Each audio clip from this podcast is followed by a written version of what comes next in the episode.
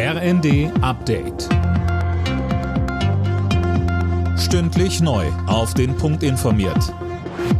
Ich bin Laura Mikus. Nach dem WM-Debakel in Katar gibt es die ersten Konsequenzen. Oliver Bierhoff hat seinen Vertrag mit dem DFB aufgelöst. Das teilte der Verband am Abend mit. Bierhoff war jahrelang Manager der Nationalmannschaft, später dann als Geschäftsführer tätig und auch für die DFB-Akademien verantwortlich. Sein Vertrag lief eigentlich noch bis 2024. Als Nachfolger werden bereits Ralf Rangnick und Matthias Sammer gehandelt.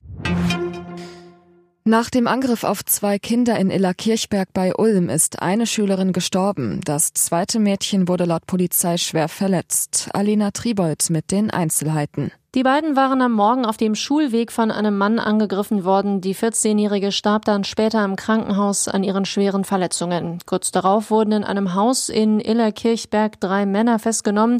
Darunter ist auch der Tatverdächtige. Zu den genauen Abläufen und möglichen Hintergründen will die Polizei momentan aber noch nichts sagen. In Sachen Maskenpflicht im ÖPNV und Quarantänepflicht für Corona-Infizierte bleiben die Regeln erstmal wie sie sind.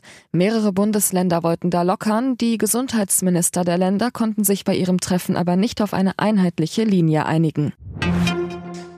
Mehr als sechs Jahre nach den Anschlägen in Brüssel hat die Verhandlung begonnen. Angeklagt sind zehn mutmaßliche Terroristen, von denen einer möglicherweise schon tot ist. Mehr von Philipp Rösler. Bei den Anschlägen in Brüssel hatten Selbstmordattentäter der Terrorgruppe Islamischer Staat am Flughafen und in einer U-Bahn-Station Bomben gezündet.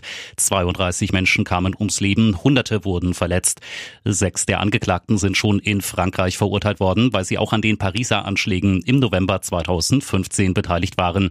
Mit einem Urteil im Brüsseler Prozess wird frühestens im Juni gerechnet. Brasilien und Kroatien stehen im Viertelfinale der Fußball-WM. Die Brasilianer holten sich am Abend einen 4 zu 1 Sieg gegen Südkorea. Kroatien gewann im Elfmeterschießen mit 3 zu 1 gegen Japan. Damit treffen Brasilien und Kroatien kommenden Freitag aufeinander. Alle Nachrichten auf rnd.de